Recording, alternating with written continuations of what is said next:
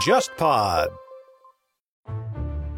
各位听众，大家好，欢迎收听这一期的《忽左忽右》，我是程彦良。今天呢，我们这期嘉宾还是我们的老朋友，《经济学人》商论的总编辑吴晨老师。哎，很高兴又再次回到《忽左忽右》，跟大家多聊一些新的话题。然后今天我们来聊一个话题啊，也是最近算是可能中文世界的这些读者们、这些听众们，对吧？可能会比较关注的，因为最近好像中东国家很刷了一波存在感。一方面，这个卡塔尔，对吧？世界杯可以说是有史以来啊，我看那个数据统计上是影响力最大的一次，花钱最多的一次，对，花钱最多，影响力最大，经济效益高不高？这个东西我们还不知道啊，人家不在乎。对，然后另一方面，卡塔尔它更南部的这个更大的沙特啊，沙特阿拉伯最近也是就频繁出现在新闻上啊。大家如果去看我们国内新闻的话，会知道，对吧？最近有一些外交上的行动是跟沙特相关的。而且沙特本身的话，它作为一个能源地缘当中的一个大国，它最近也发生了一系列的变化，包括一些外交上的一些，比如今天我们可能会聊到啊，这个沙美关系啊出现了一些裂痕。还有一个呢，就是沙特最近这些年以来啊，它的这个实际政府的掌舵者就是这个小萨勒曼王储，缩写一般就是叫他那个 MBS，对吧？这个人非常的活跃，而且我们觉得这个人是一个特别值得。花一期节目在《忽左忽右》里面聊一聊的一个人，因为他身上可以说集合了非常多的元素，对吧？一个出生在这种中东的世家大族的一个穆斯林世界里面的马基雅维利主义者，可以这么形容。特别有意思，就是大皇族的最小的儿子的小儿子，为什么能够主主导就主导整个沙特的进程？这是很难以想象的，在之前。是的，而且他身上表现出一种非常复杂的这样的一个特征。比如说，他一方面，他和很多进步改革，呃，关联在一起。比如说，我们最近几年看新闻也会知道，比如沙特它允许像女性啊可以去拿驾照了，以及沙特这个国家也变得更加的开放，他们最近几年对外的投资也变得非常多。这个都是在小萨拉曼王储的这个直接指导下啊来做的。而且今年我看到有那个更未来的一些设想，像那个所谓的线性城市，对吧？这个也是很多人很关注。但另一方面呢，好像我们看到。这个小萨勒曼王储自己呢，又非常擅长搞这种宫廷斗争，尤其是一些血腥斗争。呃，一方面有大量的这些沙特王族，他们的这些亲王们，甚至一些前任国王的这些血亲们，对吧？遭到大规模的逮捕。想当年有那个场景，大家如果记得的话，就在最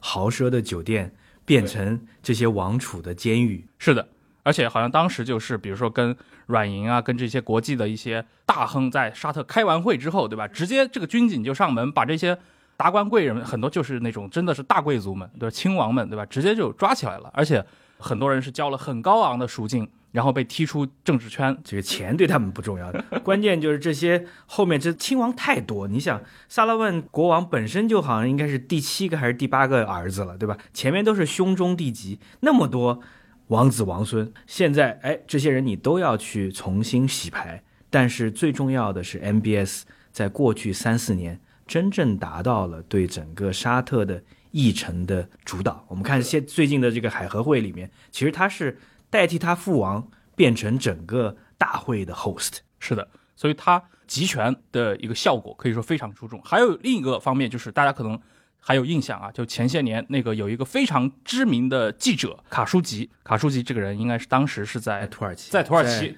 伊斯坦布尔的领事馆，领事馆里面月黑风高，简直就是这个沙特人自己飞进来，对吧？然后完了之后他进去，而且是带着未婚妻要过去，为了跟未婚妻真正能结婚拿一个证明进到领事馆，结果未婚妻在外面等了半天，就人就怎么都不出来。然后中间还有人化妆，他从后门出来，然后那个 CCTV 上面就能看得到这个人走出来的镜头。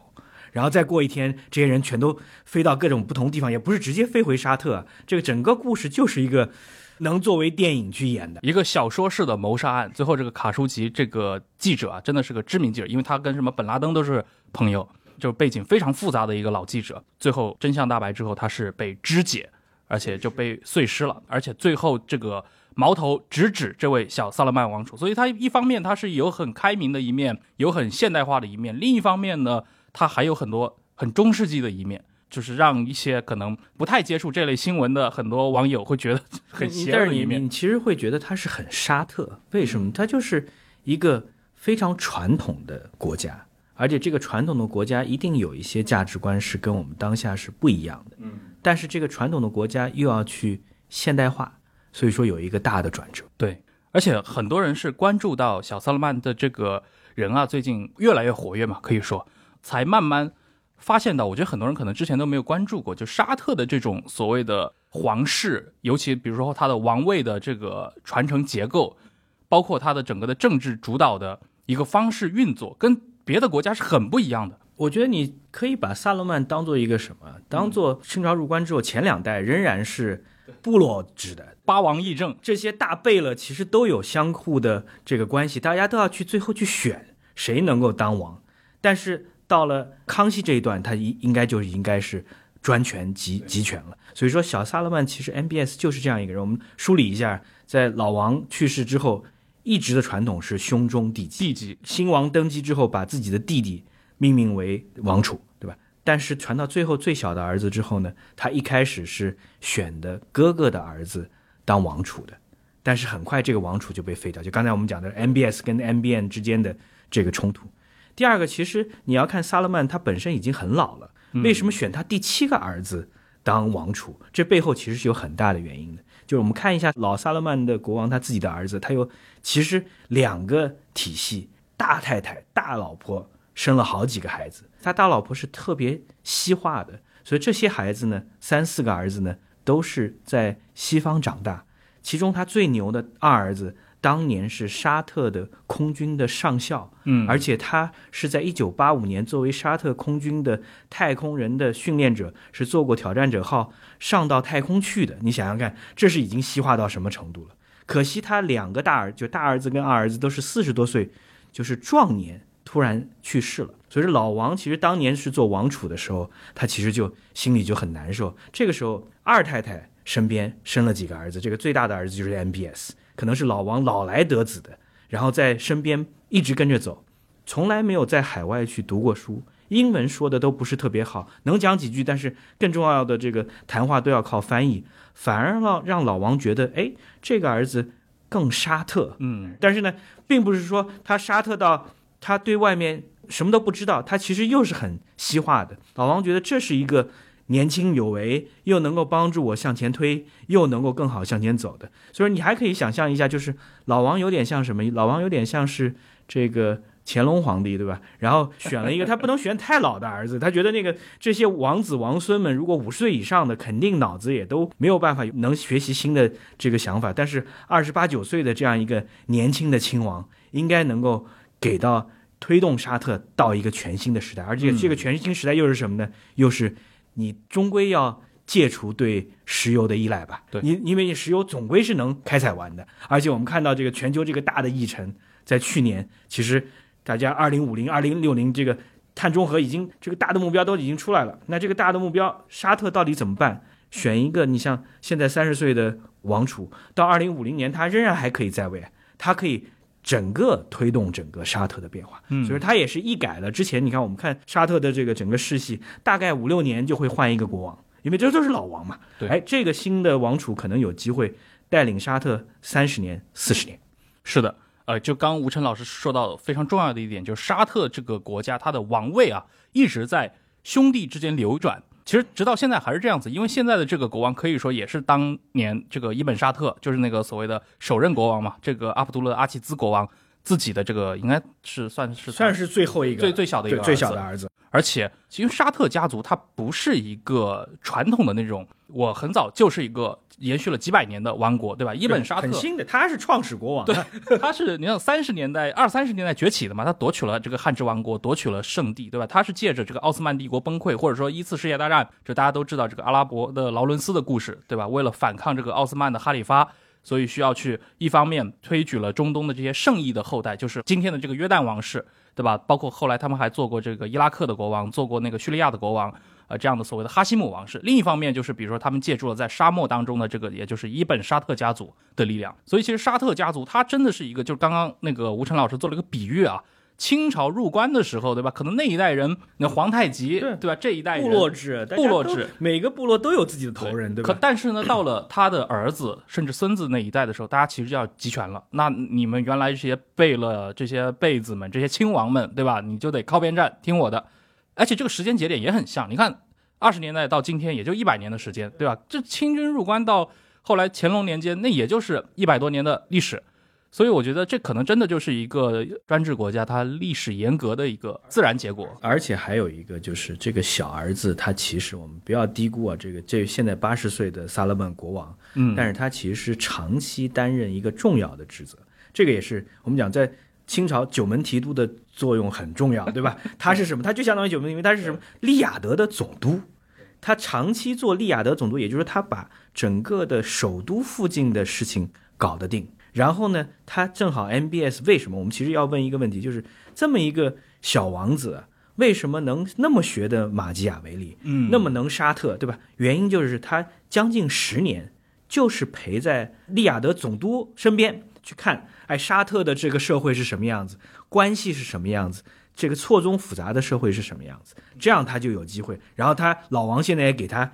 很多的权利，让他去向前推。对，而且他也是一个就是国王他刻意培养的一个结果。其实可以说就是这个萨德勒国王他自己本身是希望去推动我去修改掉伊本沙特留下来的这种所谓的兄终弟及对的这套继承法，我变成一个父传子的这样的一个制度。那小萨勒曼王储的话，可以说只是说他的个人能力和他的整个的被教育的这个结果啊，确实是不负父望，他能够来承担这个事情。而且还有一点，他年轻啊，就是他真的精力充沛。比如说他在刚刚上台还没有做王储，只做副王储的时候，他想的是我先怎么把我的这个哥哥，对吧？这个堂哥 MBN 搞掉，同时他要建立自己的影响力。这个建立影响力是什么呢？就是我要花重金请西方的咨询师过来帮我设计沙特的未来。嗯，他让各家麦肯锡、贝恩、波士顿咨询之类的都过来啊！我现在就是给你们题目，题目是什么呢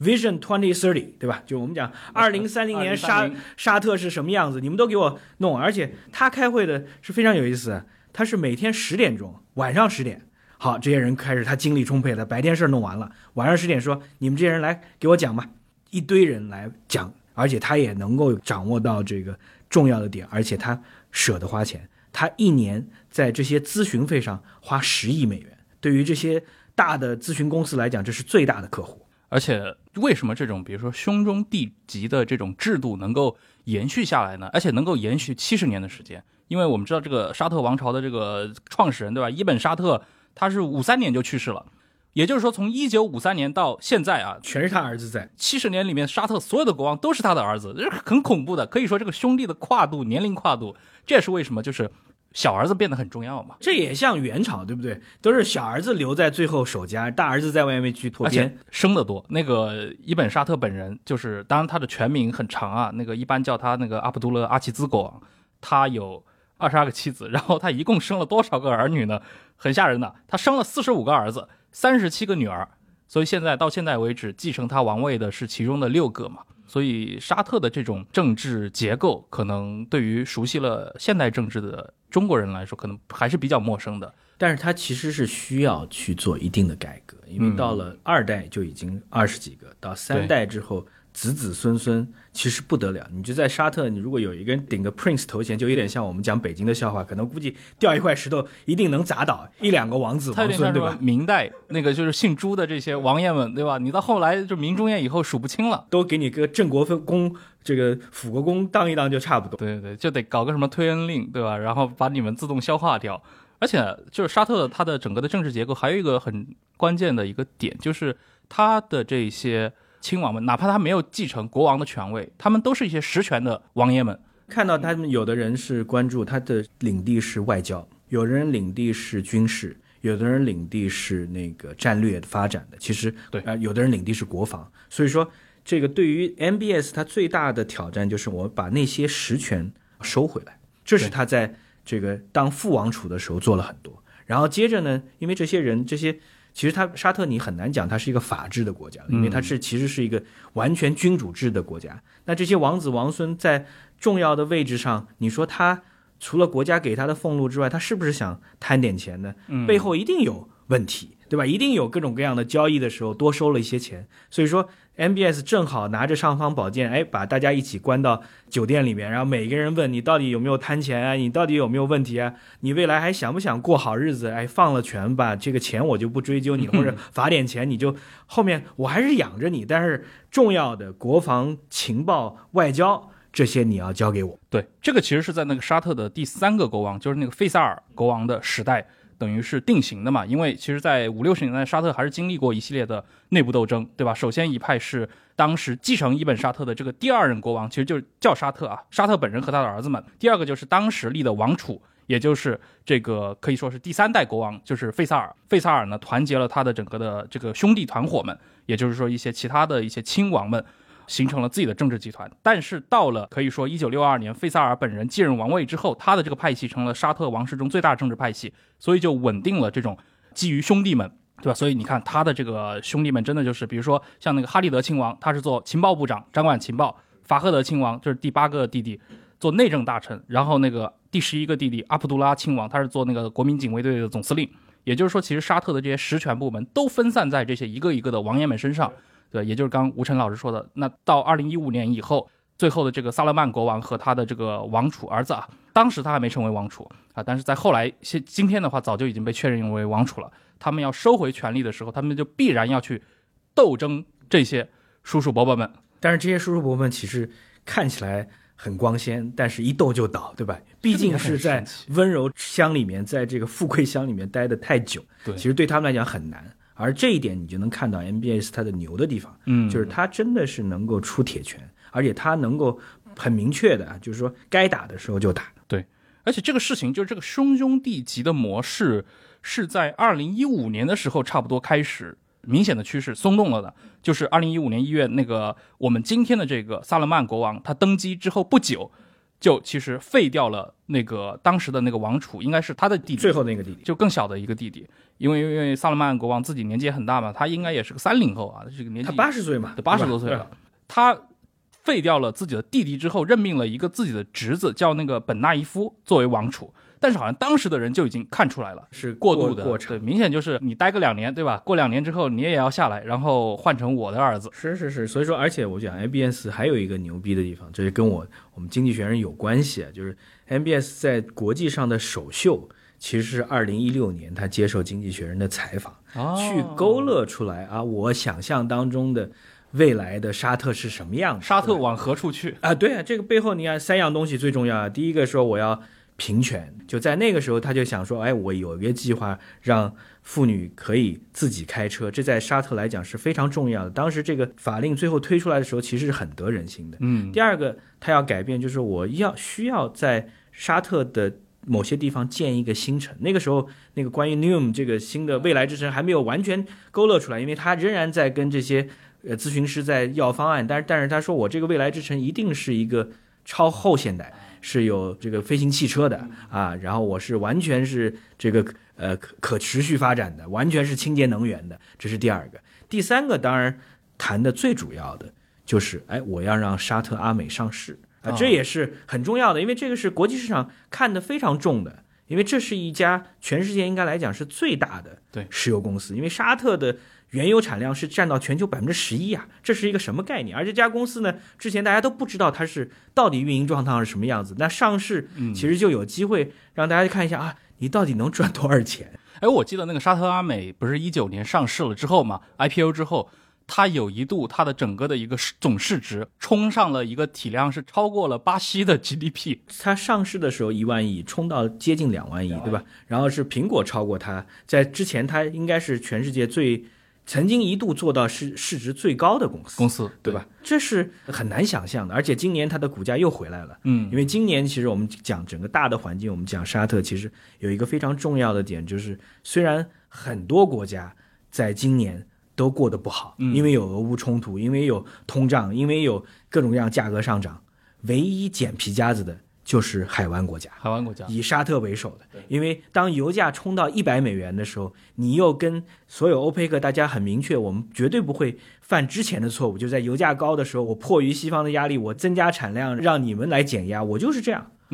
那我就是到最后，你想三千两百亿美元额外的收入啊，就这几个国家去分了。呃，这是什么概念？说是一下子，其实我们之前讲说，MBS 有很多的想法，这个想法尤其是造未来之城的想法。嗯，但是当油价跌到四五十美元的时候，这个想法就是空中楼阁。但是油价一下子变成一百美元，对他来讲，这个想法就是马上就来了。他就可以去搞各种基建了。对钱，这个现在美国跟英国都要对这些大的石油公司收 windfall tax 嘛，就是你这个你今年赚那么多钱，但对沙特来讲，他不用收这个钱，这个钱就是他的，因为这个沙特阿美就是国家的钱嘛。你的一下子今年三千多亿美元额外的赚的钱，嗯。你想你做什么都是不得了的。哎，萨勒曼王储这个他在这个财政经济上的野望啊，我们一会儿可以专门来谈，包括涉及到他对于沙特的这个国家主权财富基金的一个掌控，包括像这个沙特阿美对吧，最大的这个国营的石油公司的一个上市啊，包括他跟孙正义做的这个愿景基金，这个又是，我们就把先把孙正义这个故事讲完，因为孙孙正义特别喜欢讲故事，因为嗯。孙正义跟那个 WeWork 创始人当年有过一个经历啊。孙正义在特朗普上台的前几天，就是特朗普选上了十二月份的时候，那个时候是后任总统，一六年，一六年的十二月份，后任总统。孙正义到纽约来出差呢，就到特朗普大厦去拜码头。啊，拜完码头呢，那个 WeWork 的创始人，哎，听一听说特朗普在，就是你到我这儿来看一看吧。这孙正义这左拖右拖，然后进到 WeWork 办公室，只待了十五分钟，然后说，要不你跟我一起坐车，我前到下一个约会的地方，我们路上聊。嗯，路上开了四十分钟，然后这哥们儿拿了一个 iPad，画了几些线，然后就这四十分钟，软银决定投资 WeWork 四十亿美元，这就变成 VC 界的 legend，就是我一分钟一分钟拿到一亿。然后孙正义说：“这算什么？这个我见 MBS 哦，见了四十五分钟，萨勒曼王储，萨勒曼王储我见了四十五分钟，我跟他敲定这个一千亿的愿景基金的嗯，你投四百五十亿，平均下来，我一分钟的能量是我一分钟能谈十亿美元，一美元，分钟一个独角兽，对吧？那就是你想想象一下，就是萨勒曼，当然很明确，这是两个人在特别好的时机的碰撞，就是二零一五年，萨勒曼他是在网上崛起的，嗯，他是需要向全世界去证明说，我是要给沙特在后石油时代画一个大饼。那什么人能画饼呢？孙正义是最适合画饼的，他要造一个舆论，而且说我这个愿景基金一定是投资到全世界最前沿的科技的。这你怎么讲呢？失之桑榆，对吧？他就是在愿景基金上，愿景基金今年是表现最差的。孙正义在很多领域，因为这个科技股的泡沫或者科技股的回撤，导致愿景基金今年可能是要浮亏百分之二十到三十。嗯，但是对于 MBS 真的不在意，它四百五十亿美元，它这边有三千多亿美元，里面至少可能百分之七八十都是沙特的，它其实真的不在意。他可能对吧会好一点，你甚至可以讲说这是一个 super hedge，对吧？这是一个非常好的对冲啊，因为你一方面你投，如果是油价不行了，那一定高科技的这个企业是好啊。嗯，那油价好的时候，高科技也差一点没事儿，而且有他在，这个孙正义可能还讲说我们是看长期的。到二零三零年，这个沙特还有他的愿景，哎，也许我们有机会二零三零帮沙特完成他的愿景的。但我觉得可能孙正义是真的挺难受的，他的奋斗这么多年，结果遇到了这种科创行业的整个的大退潮，结果直接影响到自己，晚节不保晚节不保。但是也也许他现在再去抱一个大腿，也许 MBS 可以跟他谈一谈。也许我们可能将来有个什么时候可以专门聊一聊孙正孙正义，对我我觉得这个又是一个好、呃孙正义是我们这个时代非常有意思的一个人物。说回这个 MBS 啊，你刚提到他第一次在国际社会里面露脸，经济学人》的独家的专访。啊、就是经济学人啊，那会他已经是成为了王储了吧？副王储。副王储，但是那个时候，就像你刚才讲的，就是大家都知道那个王储是个摆设。对，哎，所以当时你们是获取了这样的一个判断，觉得他将来一定会成为当时你非非常明确的就是他在外面，你想，呃，投完愿景基金，对吧？这个大家你看，你谁能够说我把四百五十亿美元投到一家基金公司里面，嗯对吧？这是第一个。第二个，大家坊间已经讲得很清楚了，他需要为沙特构建一个未来，这个未来是高科技的，这个未来是脱碳的。而且你要看海湾国家相互之间有 PK 的，嗯，我对比的，你看对标沙特好像很富吧，但是你好像从这个头条上来讲，你跟迪拜相比好像不行，对吧？那，迪迪拜多牛啊，对吧？对他也是阿联酋，阿联酋，他他觉得这个哎，全世界讲想到中东第一个 hub 是迪拜，绝对不是利雅得。对，你知道利雅得跟迪拜相比，利雅得就是乡下。以前中东的大城市，中国人知道那就是那个沙迦，后来就是迪拜。迪拜，对对啊，所以说这个时候，哎，就你讲我们卡塔尔，他也一样，他也掐的首先是迪拜，但是呃，沙特的王子他就讲说，我可能迪拜它的作为一个枢纽型的城市，他已经明确了，那我要做的不是再做一个把利雅得挺上去，我要在沙特重建一个未来之城，哎，这个想法已经出来了。第三个，沙特阿美，其实沙特阿美整个上市过程是有波折的。二零一六年那个时候，我们觉得二零一七年或者一八年就能上，结果一直拖到二零一九。所以说，在二零一六年的时候，任何一个大的财经媒体都希望了解说你的沙特阿美上市的计划到底是什么样子。所以说，这三个因素就推动了说，哎，大家做一次访谈。当然，我觉得也是这样一个年轻的王子，谁都有好奇心。对。而且那个时候对他的负面印象其实还没有产生嘛，对吧？我们讲卡舒吉，卡舒吉在二零一五一六年的时候其实是跟 MBS 走得很近的，嗯，而且卡舒吉他们两人也有过有过就是他们俩有过一次谈话，这个谈话是什么呢？就是说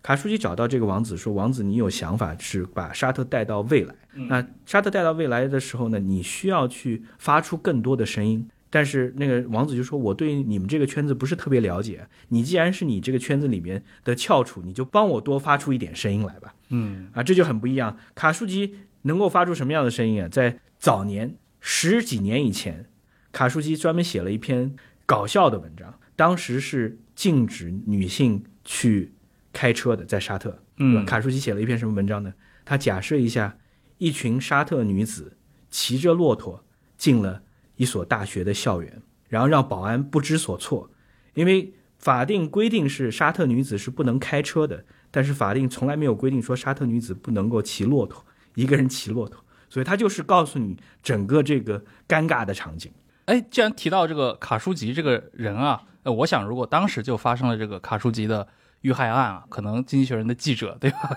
接触到王子王储的时候，也得就是心里有点。不，至少我觉得就是说，在一九年这卡舒吉这个案子发生之后，至少有两三年，大家对于 MBS 都是有一些戒备，而且觉得他的观感不好的，对吧？但是你想，卡舒吉其实这也没办法，就我们讲一下卡舒吉这样一个人啊，对吧？对，就卡舒吉他的成名战是他在一九九一年的时候，伊拉克入侵科威特之后，他是非常早的一个人。像相当于千里走单骑，从沙特自己开个车到科威特去采访。作为一个新闻记者来讲，抓住这样的机会是很重要的。他当时差一点没有被伊拉克人打死，差点被科威特人打死，对吧？但是他一战成名，对，然后他就变成什么呢？他其实某种意义上是沙特的统治者跟西方的媒体的重要的桥梁。对他整个九十年代就变得特别活跃嘛，而且他跟沙特高层有很深的关系。他后来长期担任那个。就是费萨尔，就是那个土耳其费萨尔的助手嘛，因为费萨尔自己本人是这个沙特的情报总局的局长，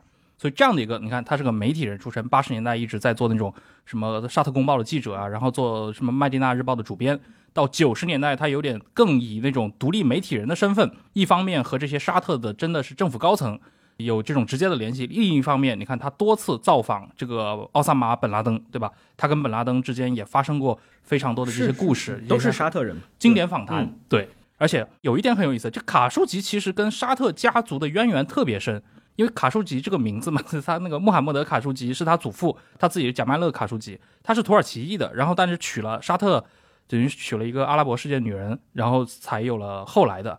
他的祖父长期是担任过就是沙特的开国国王伊本沙特的私人医生，而且他的叔叔呢，那个阿德南卡舒吉是一个非常。知名的这个军火商，而且尤其在一九八零年，在那个伊朗门事件中，他担任过中间人。还有一点很有意思，就是卡舒吉本人，他有个远房亲戚，好像是他的一个表兄之类的，就是那个戴安娜王妃的那个男友，就是那个法耶兹。是，而且是是是，当年跟这个故事，就是跟着戴妃一起在那个隧道里面，在车祸丧生了的。可以说，就卡舒吉这个家族真的是，其实挺传奇的一个家族。但但是，其实你要这么想，就是说。沙特真的高层圈子是很小的，对，就就可能就他就是一个创始的家族和他们的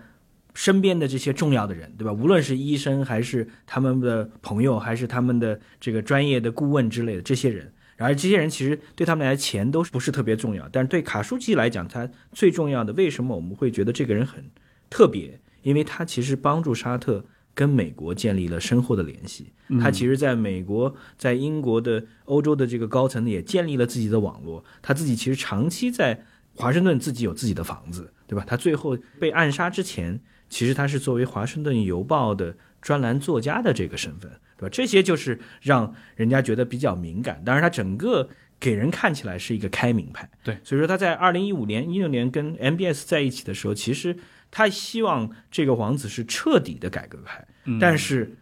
等到他再向前走，就是王子说：“哎，你帮我去多讲一些事情。”当然，他去批评王子的很多措施的时候，会发现王子还是一个传统跟现代的合体，对吧？他并不是他理想中的那种，绝对不是一个全盘西化的王子，对吧？就是其实卡舒吉想象的是一个全盘西化的王子，而这个王子想象的就是说我是要有选择的，对沙特做一些改变，就是说呃女性我让她可以有一定的平权啊、我要推动一些科技，但是你千万不要挑战我的权威，你也不要期望说我。未来说啊，在沙特去推行君主立宪都是不可能的。我仍然是一个绝对君主绝对君主，绝对君主制啊，这是非常明确。大家要知道，就是说，不是说我还有一个这个民选的政府，没有的，就是国王就是统治所有人，建立所有的这个过程。所以说，你想王子担任政府高官，担任内阁成员，这就是沙特，这一点他是绝对没有任何改变。也就是说，王子是一个雄心勃勃的人，但是他一定是一个专制君主，他用。专制这样的制度可能是最好的，而卡舒吉是看不上这一点。就是他们在某一些特定事件上可以形成合力啊，甚至可能卡舒吉本人，我认为他早期可能也是一定程度上啊被带偏了，对这个王子本人产生了一些误解。当他发现这个王子本人真正的这种，对吧？因为政治人物，尤其大人物，往往是这样，就是我可以利用你为我发声，为我造势，对吧？我可以跟你展示我。非常超凡脱俗、非常有魅力的那一面，但一旦你要触及到我的逆鳞，你真的要你要动到我的蛋糕的时候，他这个獠牙就立刻露出来了。但是这个手段仍然还是很发指啊，很残忍。这个确实是，他也是这个王子到今天为止可以说是最大的一个污点。所以说，我们讲说从一九年到二一年是 MBS 沉潜的三年。其实拜登在上台之前都是讲过，说我不会跟沙特有任何的关系。哦，所以这也是一个原因，就是为什么今天我们看到沙特和美国的关系搞这么差嘛？其实就跟拜登本人可能。拜登本人，但是拜登本人最后还是跟他 face bump 嘛，拳头还是碰了。之前就是说，拜登的竞选的时候说，我不会跟这种人在一起啊，对吧？他也需要去立这个牌坊嘛，就是你这涉及到一个价值观的问题。但是背后还有一个好玩的人，就这大家很多人已经忘了，因为这个美国总统四年一换嘛，嗯，有一个人叫库什纳，你还记得吗？库什纳，嗯，Trump 的女婿啊。哦，你知道库什纳跟 MBS 可是见面之后两个人一下打得火热啊，都是二十八九岁的人，对吧？都是无限接近权力的人，而且库什纳给沙特带来的最大的变化，你要记清楚，库什纳是犹太人。啊，就是库什纳背后是以色列的利益，而在 MBS 任上，就 MBS 巩固了政权之后，他其实给沙特带来了一个巨大的改变。就是沙特跟以色列的关系和解，和解了，这是不得了的事情。就是你想象一下，就是说，沙特在巴以冲突上面一直是扮演着阿拉伯人至少是金权领袖，对吧？然后是巴勒斯坦人背后的金主，但是在 MBS 手上，他真正的以色列有了明确的认知，说以色列是在中东的一个重要的一极。就沙特最大的敌人已经不再是以色列了。沙特最大的敌人是伊朗，对。而从这个角度来讲，以色列也是伊朗的敌人，我们也是伊朗的敌人。我跟以色列为什么没有办法有更好的关系呢？而有库什纳这样的一个真正啊，就是想象一下，他父亲他就是犹太人在背后的推手，那就改善了很多。对，哎，你说到这个，我就想起来，今年应该是三月份的时候，就当时上海还没封城嘛，三月份的时候，也是我们的老朋友那个前三联生活周刊的主笔。刘仪，因为他经常造访中东世界嘛，他有一天突然发了我一个新闻截图啊，就是什么呢？沙特的萨勒曼王储说，以色列是他们潜在盟友而非敌人，所以当时就说到一件事情，什么呢？就是疫情以后的这种政治，在中东几乎是消解掉了最后一点点残留的这种民族主义，但是跟我们看到的，比如说在欧洲中心或者说欧亚大陆中心完全相反，我们看到这个在。欧洲也好，在亚洲也好，民族主义是不断的升温的，就是大家好像越来越极化，对吧？但是反过来看到，像过去几十年来，就是民族矛盾最严重的中东世界，反而在走向一个和解。你也可以这么讲，它是一个小民族主义，对，小民就是它是把沙特的利益高于阿拉伯的利益了。对，没有一个泛阿拉伯的这样的感受。当年能够连接起从埃及到叙利亚到伊拉克所有阿拉伯人，对吧？共同投入诸次。中东战争的这种泛阿拉伯主义，在今天已经它的号召力已经非常微弱了。对，而且他沙特非常清楚，就是说我没有必要为这样的所谓的阿拉伯人的联盟我做金主，对吧？我更希望的是，你看以色列能给我带来什么？以色列能给我带来高科技，以色列能给我带来新的武器，以色列能给我带来创新跟创意，而，这些都是 MBS 想要做到的，而他的所有的沙拉阿拉伯的盟友都没有办法给他的。你想，我是阿拉伯世界里面最大的金主，你们所有人都要靠我，但是你们希望我给你们这个打仗出军火钱，干嘛呢？对吧？这打仗为了什么？尤其是，就我们其实看到海合会之后，也是发现，其实中东现在最大的这个矛盾，其实是沙特跟伊朗之间的矛盾，对吧？这是他看得非常清楚的。忽左忽右与经济学人商论的联合听友群仍在持续开放中。你可以在微信搜索“经济学人全球商业评论”公众号，后台回复“忽左忽右”四个字，可加入联合听友群。我和吴晨都会在群里和大家聊一些商业、科技、金融与中国相关的话题。同时，经济学人商论现在也有新年订阅尝鲜优惠，九十九元即可享三个月的订阅。加群指引与订阅入口，你可以在本期节目的 show notes 中找到。希望感兴趣的听友们不要错过。刚说到这个萨拉曼王储啊，他上位的这个过程啊，一六年上了《经济学人》，对吧？你们给他做了专访。一七年六月，他就正式的成为了新的王储，因为他的父亲嘛，登基之后废兄立侄，立的那位是他的一个侄子、啊。MBN 对对对对，那呃个 MBN 纳伊夫，呃，也就当了两年。好像这种过渡人物通常就是待个两年啊，好像在哪都一样。然后那一七年以后到今天五年时间了，基本上就是萨勒曼王储的这五年。刚刚说到的很多的一些大事儿，都是他在这五年当中推动的。当然，他推动这些事情之前，一定要去做一些，比如说政治集权工作啊，这就是我们最开始的时候讲到的嘛。他那些对内的手腕啊，其实也很有意思。即便是在沙特这样的一个，在我们看来就是富得流油的这样的一个国家里面，他们依然是借助像反腐运动的这样的口号，哈，来巩固权力，而且推进他们的这个改革吧。在一一七年的时候，对吧，就成立了这个国家反腐委员会，而且就是王储这个本萨勒曼来担任主席，然后先后逮捕了超过五百个人，包括了十几名王子，而且他是打破了这个过去沙特的这个传统的，因为沙特传统里面这种呃刑事问罪，它不会上升到亲王这个层面，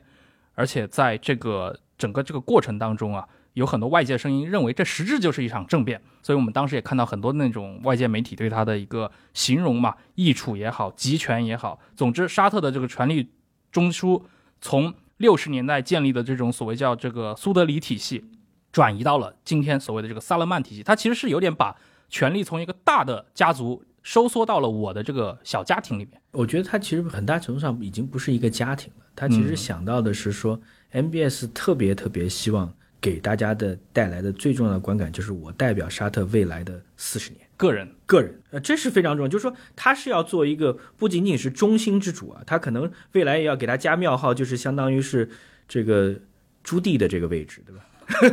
是不是？就是他的庙号是沙特的永乐大帝，永乐大帝，他是要做大帝的，对吧？而且他就是说我作为一个年轻人，我是能够很清晰的理解技术的变化。这个技术的变化就是，沙特虽然哪怕是今年有 windfall 有这个石油价格的上涨带来的收益，但是长期而言，沙特是有面临一系列问题的。其实你你像我们整个看沙特三千两百万人，里面有两千万人是沙特。有自己国籍的，嗯一千两百万人是外来劳工，这是在中东都是非常明确的。中东是一个非常明确，就是本国居民其实基本上是有各种各样的保护，但是外来劳工其实是这他的保护很差的权益啊这些对，我们看卡塔尔这个世界杯建体育场的全是外来劳工，而这些外来劳工建体育场死了多少人你都不知道。其实我之前做了一些调研，你会发现外来劳工工伤死因，你知道最主要是什么吗？是吗？热射病，哦，那儿太热太热了，那其那中暑嘛，就是中，就是那个地方你，你六十度的天，你在这个建筑工地里面，你只要水少喝了一点，自己保护不好，就会有问题。你中暑之后，你的器官温度过高，一下子一下就衰就是这这种这种病都是不被统计成为是工伤的。你说这人中暑死了，那算什么，对吧？所以说这些是他本身就是他就是现代种姓制度，就是我你是本国人，你是有一定的保护；你是外国人，你基本上就没有保护。呃所以这一届卡塔尔世界杯，当然虽然他说他的全球转播数量也好，影响力也好是史无前例，但是这一届其实各种人权组织呀，还有各种 NGO 对他的抗议，其实也非常多嘛。你明确的知道，就是一个卡塔尔的大学毕业生，一个沙特的大学毕业生，出来就是十万美元的年薪。嗯，在卡塔尔跟沙特，外来劳工的平均的每个月的工资大概是一千美元左右，这就是差别，就十万美元跟一千美元，这是巨大的差别。所以说，对于 MBS 来讲，他要改变这个二元的经济，他要改变沙特人过度依赖政府、过度依赖国家给你的这个保护。嗯，他希望在这个国国家里面带来一定的竞争，对吧？带来这个竞争，他向西方示好的一个重要点就是我让鼓励女性去呃开车，对吧？让人觉得这是一个更平权的。他让西方去示好。另一点就是，哎，我鼓励在沙特、在利雅得可以建戏院，可以建电影院，可以让更多人享受到全球的影音服务。哎，这些都是向他示好的。其实像在这个过程当中，他也很清晰的知道说，我沙特向前走的话，我不能简单的只吸引南亚的劳工，对，给我提供服务。我其实希望吸引的是全球精英，全世界的人，但是全世界人到这儿来，如果说女性你连你到那儿也入乡随俗，这都不能开车，那能行吗？你到这边来说，我没有最简单的娱乐时候，我看个电影都看不了，能行吗？所以说，它其实也是它改革的必须，就是我要融入到这个社会，是请人来的时候，我必须要装模作样，至少让这些人空降过来的这些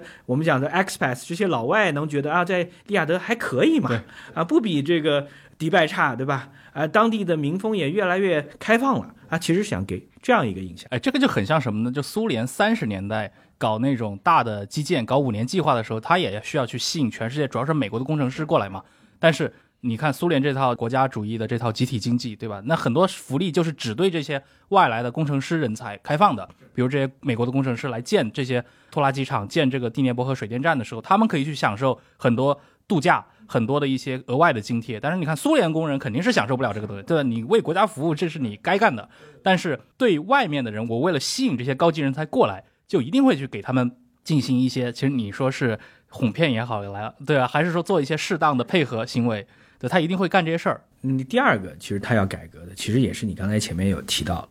就是姓朱的人太多了嘛，对吧？他的王子王孙也太多了嘛，嗯这些王子王孙到最后全是国家来养着，这个钱也花的不得了。就是他其实要鼓励更多的王子王孙说，不要去做依赖国家的事情，对真正能参与到更多的这个开创性的，然后减少对他们的福利支出。你想，过去这两年啊，我们看到整个海湾国家，其实看到最多的就是两件事情，一件事情是油价涨了。就是当地的人在在这些地方都是水比油贵的，嗯，但是在当地油价涨了，表示什么呢？表示政府真的给老百姓这样的补贴也不可能是无限的。第二点是，这些国家最近这几年都开始增加一个税，大家可能都耳熟能详的叫增值税。增值税是任何一个发展中国家在政府想要多攫取一点钱的时候最容易想到的水，对吧？他做这两件事就告诉你什么呢？就是 MBS 他非常意识到说，我要转型两件事儿。嗯第一个，我要节流，因为这个石油的钱是不是无穷无尽的？对对吧？你这个时候我，我如果说这些不干事儿的人全是王子王孙或者他们的亲戚故旧，然后不断的有要花钱，你又没有税收进来，然后汽油基本上是当免费送，不可能的，对吧？另外一方面，另外一手就是我们要讲他的二零三零年的远景，他要建未来城市的想法，我觉得他搭了一个有意思的未来的计划，但这个有意思的未来计划呢，过去三年其实因为两个因素，我们觉得是有问题的，一个是油价在剧烈的波动，第二个是它本身的给人的印象，因为杀了卡士基之后，其实啊。大家都觉得哎，而且其实有很多人抵制啊。想象一下，他在当年这个二零一九年之后，他也有这个要出风头嘛，嗯他要请各路政要、各路的这个财团、各路的年会之类的呃，就沙漠中的拉沃斯没人来啊。嗯，尤其是一九二零年的时候，大家觉得这样的专制君主，我怎么能跟他在一起呢？对吧？名声臭了，对对，但是你发现三年之后，这个有了大的转机。这个大的转机就是今年，大的转机一方面是油价攀升，给他有足够的精力；第二个，历史总是不断淡忘的嘛，有这个污点，但是大家很清楚，他是仍然是未来三十年的君主。就是老王什么时候一去世，他真的就是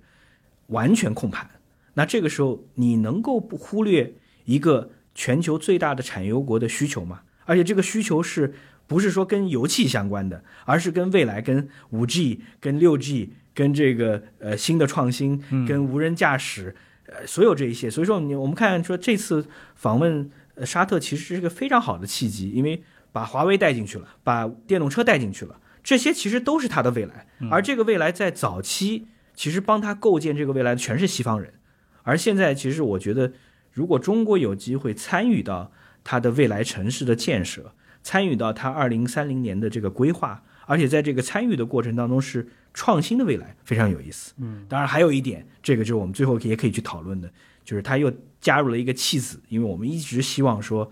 人民币来作为 挂钩。挂钩石油啊，这个是非常重要的，对吧？对啊，作为结算至少双边结算货币吧，他这次没谈成，要往这个方向走嘛，对吧？提反正展示了一下自己的想法。对啊，这个是未来，对吧？这个未来其实对未来，因为这对中国而言，这是安全问题。对对，刚刚其实吴晨老师讲了很多啊，这个小萨勒曼王储他的很多的一些野心也好，行动也好，对吧？他其实站在一座金山上，怎么去使用这些力量，尤其是一些经济的力量、能源的力量，对吧？金钱的力量。但是对于这个沙特而言，未来仍然有很多的不确定性。嗯我觉得这是放在这个小萨勒曼也好，MBS 身上的一个最重要的点。第一个就是你在沙特建未来之城这个蓝图，到底是不是空中楼阁？嗯这个是其实是放在所有的产油国，我们讲持有，我们经济学里面有个术语叫做资源诅咒，对吧？就是资源诅咒，就是你当你这个资源非常丰富的时候，其实要你去割断对石油的依赖这件事儿，哪怕你再强权像 MBS，不是那么容易的。嗯而且今年的反复其实又给了相对那些说，哎，这种你看我们油气本来说可能还有十年、二十年的命，现在看起来可能也许还有三十年的命。那这个时候你那么积极搞改革干嘛呢？对吧？咱们这代人就是说，如果是这个人是四五十岁的时候，我到退休我也看不到你的那个，对吧？第二个，其实呃，在这个创新的过程当中，有多大程度他是真正对创新深刻理解了？嗯有多大程度他是被那些所谓的咨询师、那些所谓的未来学家、战略学家用“忽悠”这个词不一定合适啊，但是被他那个画的饼，对吧？从这个角度来讲，孙正义也是一个大忽悠嘛，对吧？就你你到底这个过来，你就告诉你说无人驾驶，用无人机在沙漠上这个飞起来做一个月亮，这些想法就是说。你想象一下，如果你是一个二十多岁的王子，然后对你来讲钱不是问题的时候，你是多有诱惑性啊呃，？你从这个角度来说，他还没有真正去经受一个考验。他没有意识到，就是说这个经济的经济基础是什么，嗯就是你沙特的未来是什么。就比如说我们讲说沙特的未来是有很多人讲说我是为这些，因为每年要到伊斯兰教徒都要到沙特去朝觐嘛，那我可以是一个旅游经济旅。游经济，那这个旅游经济你要到底要做什么？这其实你需要去思考的。第二个说我要跟迪拜，我要跟其他地方 PK，我要变成中东的金融中心，这是另外一个。但迪拜还没有做成金融中心呢。第三个，我说我要作为创新之都，这个创新是什么？就是我彻底去碳化，我完全是可再生，完全是海水淡化，完全是太阳能，完全是风能。啊，这些未来是什么？就是你到最后能不能催生出除了沙特阿美之外的公司？对我觉得这个是他到现在我相信还没有想明白。而且他的这个想法到现在为止可以说是损失惨重啊，因为愿景基金今年上半年就亏掉了大几百亿的美元嘛。可以想象，他其实投了很多项目，但是这些项目在一个我们现在面临的整个的科技行业大退潮的阶段，肯定它呃展示出来的价值远远低于他当时的预期。所以我们可以看到，就是因为他在做这个愿景基金的途中，其实也是嘛，就是为什么孙正义能够的用吴老师刚说的能够忽悠成功他，对，说白了也是因为这个他的这个二零三零的构想需要一个这样的人物来配合。那孙正义可能，所以你从这个角度也能够去理解为什么他能够四十分钟的演讲是打动他，对吧？一分钟给给出十亿，他也需要一系列的项目嘛，对吧？你说你想说什么样的项目能讲很好的故事？嗯因为我们讲它背后其实是过去十年整个硅谷发展到极致之后走到反面的一个典型。这个典型就是什么呢？早期一定是颠覆式的项目，大家在追，到晚期就变成谁能够讲更好的故事，谁就有可能拿到钱了，变成是一个讲故事的人。然后孙正义的逻辑就变成什么呢？我是一个 king maker。嗯对吧？？因为你说，比如说呃，共享出行的，他也是搞共享出行的，决定这两家谁能赢的因素，绝对不是你创始人有多牛，嗯，而是你能烧多少钱，当时你想说优步说我接受孙正义的钱，优步创始人已经被干掉了。对后续的人他想接孙正义的钱，说什么呢？这个钱是不能不接的，因为孙正义已经跟我讲得很清楚了，你不接，我两倍给你投竞争对手。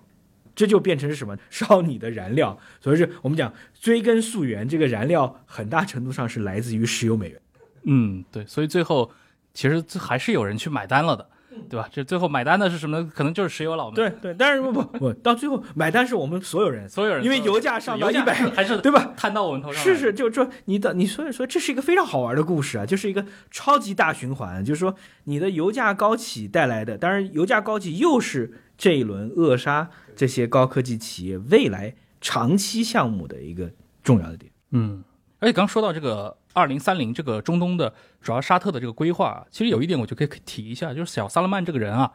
他很崇拜撒切尔。当然，他在国内本身就以这个改革派自居的嘛，他也想，刚吴晨老师说的，想去调整这个沙特的这个经济结构，破除对于这种能源、对于石油的单一依赖。其实我们如果去看的话，那个沙特的这个二零三零愿景，这个整个的一个全文文件，在中文世界是有翻译的。就大家可以去看一下那个翻译的全文，对吧？里面就其实提到过沙特国家的最主要的优势是什么？它其实就是沙特人对于主要就是王储这一派对于自己一个定位，他对沙特定位就是阿拉伯和伊斯兰世界精神的核心地位，以丰富的这个自然资源为基础的世界投资源泉，而且是连接三大洲的交通枢纽。这个其实就是包括他们在政治上，对吧？坚持所谓的叫伊斯兰温和原则作为他们的思想基石。所以他们希望在这个过程当中发挥自身的这个资源优势，然后对外积极去和世界接轨，然后推动国民的身份认同，然后也提高一系列的这种刚说到的这种平权福利，最终建设成一个有活力的社会、繁荣的经济体。我觉得像这个二零三年愿景的这个全文，其实还是很能反映萨勒曼王储这个人的一个政治意图。我觉得他在这个愿景宣言应该是各路的咨询师和萨勒曼一起讨论出来的结晶。它背后有三个重要的点，我们大家可以简单梳理一下。第一个，他把中东的现在和未来的战略地位摆在这儿了，嗯，对吧？所以说这个时候，我们讲我们放到中美大博弈的时候，其实沙特是一个非常重要的，也是我们需要去施加影响力的短期到中期的战略伙伴。对因为它能保证至少是中国的油气资源的持续的供给，同时又给中国的创新公司找到了一个非常好的落地的点，嗯，这是一个。第二个，它是一个要转型，在这个转型的过程当中，这是一个不差钱的转型，就跟很多国家，比如说巴基斯坦要转型，那这个巴基斯坦转型一定是它需要拥抱金主之后才能够转型，但是沙特转型是不需要的，说这个时候就给了更多的有好多想法的人有机会进来。第三个，其实我们把沙特放在整个中东的这个架构当中去，它的确是一个。你要，我们知道，早期五百年前、一千年以前的阿拉伯，其实就是东方跟西方交汇的地方，也是重要的贸易的管道。那我们看两家航空公司，沙特不算，这个卡塔尔的跟这个阿联酋的航空公司，他们之所以在过去能够这么快速的壮大，成为名列世界前十大航空公司之一，你很少见到两个靠得那么近的两个城市的为基地的两个航空公司能做到，因为就是地理位置好嘛。嗯，你连接欧洲、连接美洲、连接亚洲，哎，这个地方都大家飞到那儿转机，其实最舒服，因为你说你飞六个小时就能到那儿，然后到那儿之后你可以在那儿玩儿，在那儿干嘛，然后再飞六个小时，比你飞十二个小时要舒服得多。啊，它就是把这些资源其实都是，就是我们讲它传统的枢纽的资源，它的油气的资源和他转型的动力，就展权的意愿，再加上有钱，这就让大家觉得哎这个非常好的客户。又是你的非常好的供应商，对对中国，我们看他就是你，我希望你成为我非常好的客户，我也希望你成为我的稳定的供应商，至少在未来三十年。而且这个过程当中也伴随着小斯勒曼王储他需要去扭转自己二零一九年卡舒吉被杀之后的自己已经受严重受损的这个国际形象，所以我们可以看到他的一些就是那个 MBS 他的一些公关行为啊，我觉得还挺有意思的，而且很能反映这个人的一个年龄气质，因为他毕竟是个年轻人嘛，所以可以看到萨勒曼，尤其当然他是依托这个沙特的国家主权财富基金啊，比如说他去大搞体育投资，以及大搞那个电竞投资，在这个两个项目上疯狂的砸钱。我们可以看到，比如他去引进 F 1沙特大奖赛，然后引进这个达喀尔拉力赛，还有那个高尔夫巡回赛，然后花了大概一亿来请梅西来担任沙特的旅游大使。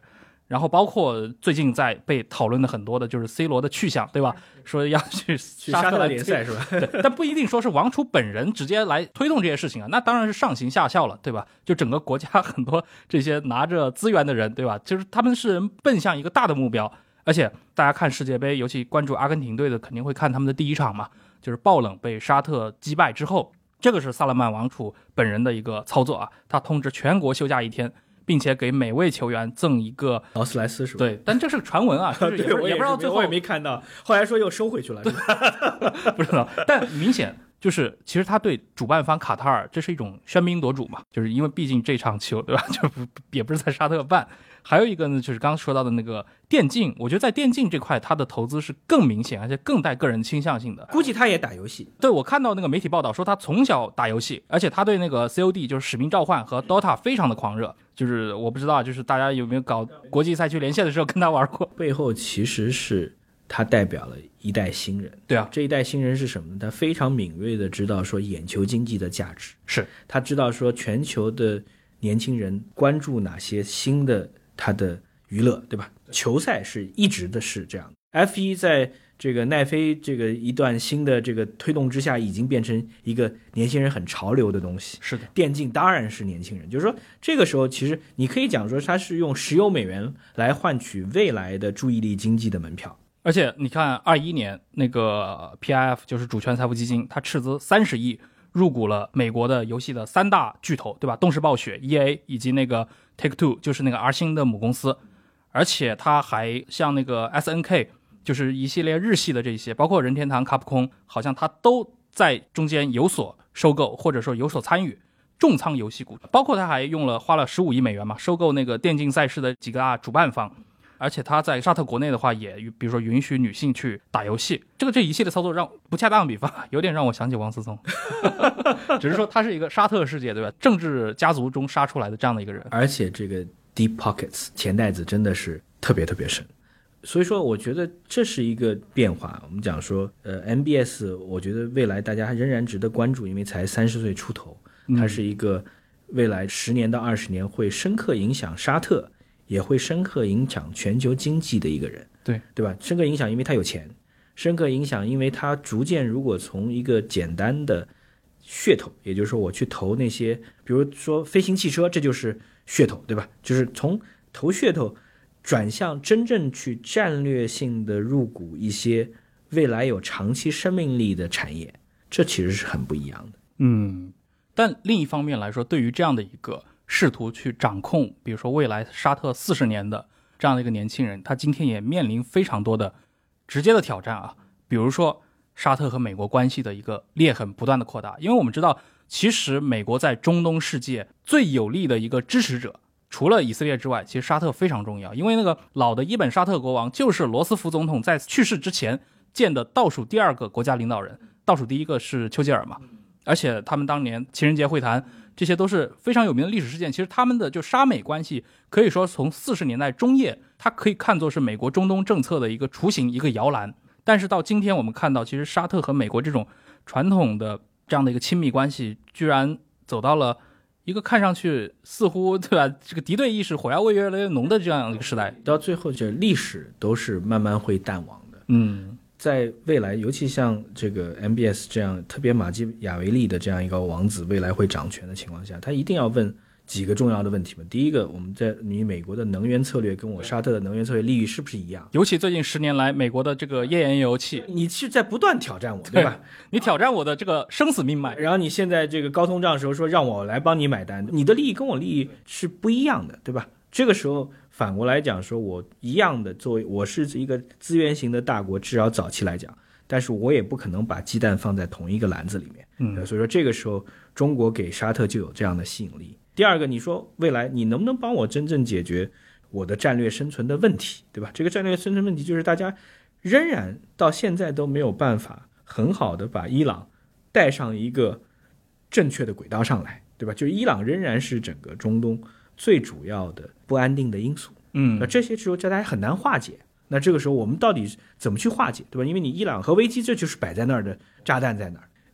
第三个就是我觉得未来的这个科技的发展，其实它也在看其实科技的发展，就是说美国当然有引领性，但是中国一定也有它的优势。我觉得特别要强调华为入围的机会，对吧？因为沙特这样的国家，它其实不会有西方的很多所谓的忌讳的，所以说这个时候它其实是有更多的机会让中国企业走出去。对，所以像这次，包括有很多企业是那个被美国商务部拉入了黑名单的嘛，无所谓啊，对吧？对他来讲，就是说他的石油美元他是赚美元的呀。就是可能对沙特未来来说，你要去思考如何去，对吧？是不是真的要去重建一个沙美关系？那这个东西对于沙特的国家发展是一个可以从几乎是一个根子上的影响，它可能带来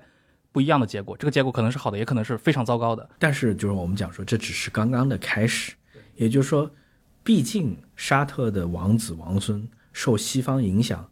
拥抱西方的这个生活习惯的人是特别特别多，嗯，对吧？我们讲说这个老萨勒曼他的前面四个儿子其实都是在西方教育体系当中成长出来的，就是我们现在基本上还没有看到一个沙特王子在中国成长出来吧。对吧？或者送到中国来受教育吧？就这些其实是未来，就是中国要去在这样的一个战略的地区，我们有更多深入的交流，需要的是人员之间的交往，对，需要的是更多公司之间的交往，对吧？需要的是不只是作为沙特阿美的客户嘛？然后未来就是说，现在看到的最大的这个新闻，就今年年初是沙特阿美要在中国建炼油厂，这些当然未来如果能推动人民币结算，哎，这就不一样了。嗯，就是我们现在讲这个裂痕，就是它沙特跟美国的裂痕，跟中国跟沙特未来可能建立的纽带相比，沙特跟美国之间的纽带还是非常的非常的多啊，对吧？你就你要理理解这一点才行。只是说现在它有点裂痕，是的，而且可以看出沙特最近几年是在密集的调整自己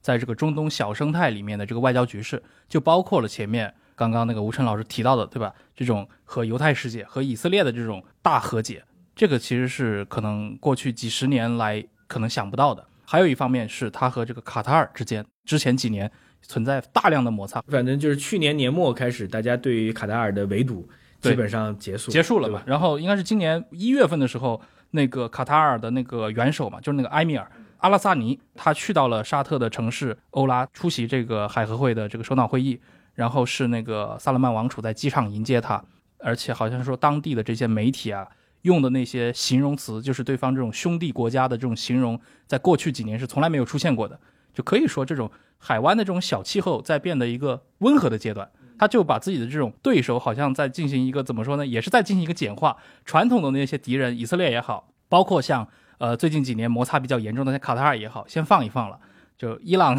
是真正要去针对的，所以这次海合会完了之后，你也看到伊朗是最不开心的，对对吧？就是这个时候没办法嘛。那我们觉得就是说，我们期待到的这个，如果以站在中国视角上的这个发展，就是说期待的是你有更多的朋友，同时如果中国能够帮助化解之间的矛盾，其实你能扮演重要的角色，因为伊朗某种意义上跟中国走的还是很近的。是的，当然，当然，最近也有一些哎对摩擦，对对对，就是就是，但毕竟传统意义上来讲是，所以我可以看到这个，其实对于这样的一些富国也有富国的烦恼，对吧？不是说作为一个沙特的王储你就没有烦恼了，他还是有很多事情要去处理。有烦恼，因为你不是说钱能解决所有问题啊，对对吧？就是在这个世界上，就说你的发展、你的转变、观念要变，然后大家这个呃富足时间太久了，嗯，然后没有发展的动力，你要变。拥抱不确定，你说我们我们在国内也讲了很多不确定，他也是说，哎，那你说你面面对那么多王子王孙，说我干嘛要拥抱不确定？我最开心的是我的飞机，我的游艇。你的未来的这个创新能够保证我还能够拥有这样的东西吗？我觉得这是他的一方面的挑战。第二个，他其实是在一个全球秩序现在正好进入到一定的冲突跟重构期。这个时候你需要，你原来如果都大家都在美国的保护伞之下，嗯，对于沙特来讲，你也不要去想了，对吧？就是我们讲裂痕，其实不只是说沙美之间，而是更多的是这个大的秩序在发生变化。是大的秩序发生变化，其实就给了更多的合纵连横的机会，对吧？这个东西尔虞我诈，外交场合这个表面很好，背后捅刀，这都很正常。而这些。做法呢，恰恰适合这样一个王子，因为这个王子在国内搞政治就是这样的，对不对？跟他个人风格风格很像，所以说他他在这个领域里面反而可以拿捏的很好，而且这也是他的训练场。是的，包括传统上来说，像美国，他在中东政策有个很重要的一个政策工具嘛，就是军售卖武器啊。但是明显从军售的规模也可以看到，其实对于沙特来说，逐年在变小，就是这个世界在变，对吧？其实原有的一些你违纪你们。关系的一些方式可能就不太灵了，你也要去想新的一些方式大概是什么。而且对于美国的挑战就是，你每四年换总统换人，他这是会在这儿未来三十年的，他会越来越精啊。是的，是的，这也是那种其实民选政府面对那些强人政府一个困难的地方啊，就是你的这个政策的延续性，以及就是作为一个政治人物你的历练嘛，你四年换一届，你很多时候你就是很天真嘛。而且就我们讲，它不是简单的强人政府，它是一个年轻人主导的强人政府。嗯就是你能看得到他早期，比如说我们讲一九年之前，我相信他连这个刺杀、暗杀卡舒吉都是他不够成熟的一面，就是他表面出来，第一个手腕很强硬，第二个做事其实有的时候不计后果，但是慢慢慢慢在下一个五年，我相信他一定更柔和，因为他知道这些外部的是什么，对吧？再过等到他到四十岁的时候又是什么样子？就这不是一个五十岁或者六十岁的王储，他要推动改革，那很难。而且到七十岁之后，有可能是陷入到某种信息茧房之类，他是对不断在破圈，不断的汲取外部的东西，不断在学习新的东西。所以这个时候，反正他是君主专制国家，这个是他没有任何改变这个体系的动力，但是他有机会，就是我们讲说他有机会成为一个枭雄。嗯，也有机会成为一个真正在沙特未来十年到二十年的开明君主啊，这是比较好玩的一点。嗯，对，当然有可能是吴老师说的这种发展，当然也也不排除，对吧？我们在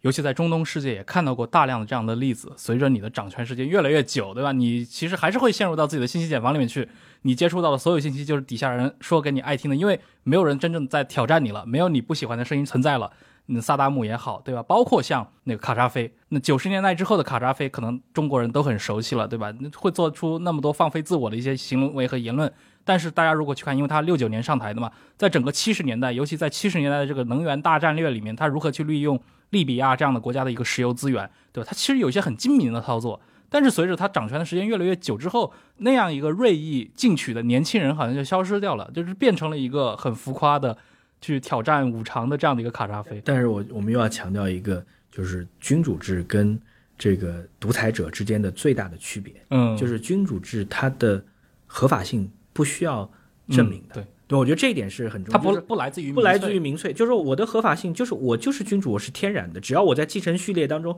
被认可，我就是君主，对吧？嗯第二个就是说，沙特跟这些国家的，比如说我们跟伊拉克跟这个利比亚呃利比亚的比较大的区别就是，它其实没有那么多国内的负担，它也没有战争带来的很多的波折。所以说，它其实一直在一个发展的轨迹上去。所以说，这个时候它不会去像萨达姆到最后他其实做不好，或者卡扎菲到最后做不好，其实是手上有很好的资源没有很很好用好。第三个，当然某种意义上就是沙特长期保持跟美国的相对稳定的关系，这也是非常重要的。嗯就是你你你想象一下，就是他没有这个外部的压力，没有合法性的问题，没有内部的挑战，他就不会像因为这两个国家之所以他们下台，也是因为国家崩溃了。关键是他们对吧都是作为美国的对立面。对立面，你的国家崩溃了，你怎么办？就是沙特如果只要不走到这一这个步的话，他绝对不会的。对对，不会面临那么恶劣的一个环境。哎，我觉得最后可以来聊一个话题啊，刚吴晨老师也说到了嘛，就沙特未来的发展，可以看到它有其实有不同的一些走向，这个都是需要这些呃新的这些国家领袖们去权衡的，考验的就是这些人物的一个判断力。呃，但是我们如果去观察、去梳理的话，其实中东世界这些国家最近几年也是在积极的在各种科技领域进行投入，好像这种摆脱对于能源，尤其石油的天然气的这种单一依赖，已经成为一种其实中东国家行动上的一个共识了。你比如说阿联酋，对吧？它引进光伏，中间也跟中国有大量的这些合作。呃，然后像那个科威特这样的国家，它成了那个海湾地区的 5G 网络的领导者。它过去是宽带最慢的国家，现在成了 5G 化程度最高的海湾国家。然后像巴林这样的国家，它在搞发展金融科技，好像看来看去就是埃及可能表现平庸一点，埃及没钱，对它跟财政能力有 关埃及没系钱，而且埃及还是太乱了。啊。对对对，所以埃及的那种就感感觉是什么打车软件这种公司在搞，就感觉比那些还是要次了一点。然后像卡塔尔，二二年这个世界杯期间，它其实投入了大量的关于气温研发的这些科技项目。我们可以看到足球场上，对吧？那么大的一个足球场，它中间是供应空调的。这个其实，在技术角度上，过去可能大家都没有想象过，足球场那么大一个半露天的场合，对吧？你可以想象就是什么呢？它是一个可以不计成本去做全新实验的实验场。嗯这是这些海湾国家的共通的特点。但是这样的实验是不是未来真正有可持续性？对比如说你在那儿建海水净化厂，这个其实技术应该是很高端了，嗯对吧？但是你能不能到未来成为可替代的便宜的技术？这是他们在这个实验当中面临的最大的挑战。就是我们还是回到，就是说资源的诅咒跟富国的诅咒，就是它缺乏那种必要性。就是你在做的时候，其实都是说，哎，我探索一个路径，哎，我其实在这个过程当中，我其实没有像中国市场或者在甚至竞争特别激烈市场，它有一个资源的局限，嗯，对吧？你其实我们讲说，在好的创新的时候，一定不是说给你的钱越多越好，对，一定是说你背后带着压力，你才可能。这也是说我们讲孙正义他的模式走到后期的最大的挑战，就是他如果这个模式简单就是靠烧钱能做成，嗯这个世界就太简单了。就是有你很多的公关，很多的新的想法，其实是不一定能做到点。第二点，我觉得这是我们看我们拿中东作为一个样本来反思我们自己的一个比较好的点，就是它跟西方有很大的文化的冲突，就是它的传统，对吧？我们看世界杯的时候，看他们阿拉伯人每个人的这个不同，我们才第一次意识到阿拉伯人如果穿潮袍都是有不同的，对对吧？它的整个的传统，对吧？它的一夫多妻制，呃，它的阶层是明确的，对吧？就是你是种姓，相当于是现代的种姓制度，这些其实你放到跟西方去对比之后，会有很大的矛盾。而这个矛盾在 MBS 看来，在这些新的海湾国家的改革者看来，某些东西是不能碰的，嗯对吧？我觉得这一点就是这，因为碰了可能就会动摇他统治的根基。你作为一个酋长国，你作为一个君主国，可能你是要维护那个传统的，而这个传统可能跟现代或者说西方推导的现代性是有冲突的。然后背后最重要的一点，我觉得这前面讲这个是表象，背后最重要的是你是不是真正能吸引全球的人才愿意来。这个是他的挑战。如果说你到最后就是大家来呃觉得你是有钱，我可以呃落一些项目，但是我成其实最主要的研发团队可能还是集中在呃以色列有一些，硅谷有一些，其他地方有一些，那他就很难真正形成自己的核心竞争力。嗯我觉得这是他的挑战。对愿景基金就像一个预言一样，对吧？最后这些石油佬的钱，你有可能就是就是全烧掉了，呃，或者也并没有烧掉七八成，对吧？也并没有并没有长出什么东西来。烧出你想要的成果。但有，但这个东西就是这样子，它并不能买回来一切嘛。它到最后它的社会转型，就是我们讲说，卡塔尔这样一个国家特别小，三十多万人是本土居民，一百多万的外来劳工，你这样的一个社会怎么持续，对吧？就是我们讲说，我们从最基本的前面讲男女平等，但是其实男女平等之外，更重要的平等是阶层之间的平等。嗯而在这样的社会，你你给这些移民什么权利？他们有没有机会待下来？他们有没有机会成为下一代，对吧？这些其实放在西方的眼里面呢，英国人至少、法国人至少说啊，我对这个外来移民，我是表面上我要保证是平权的，对吧？嗯嗯，他们只要合法的渠道来，我是要给他居民权的。但是在这些国家是非常明确，你是居民和你是打工者是完全不一样的。嗯，而今我觉得我们今天聊的还挺多了，而且这样的一个王储，对吧？年纪也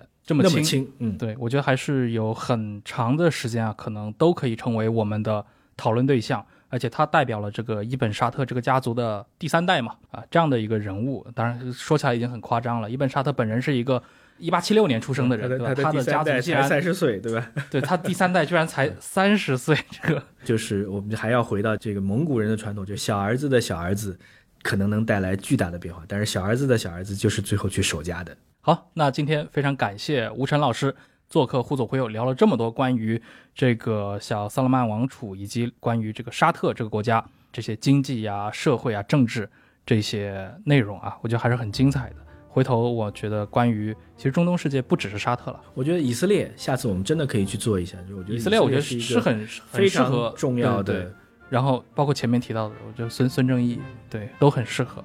好，那感谢各位的收听，我们下期再见，好，下期有机会再见，拜拜。拜拜。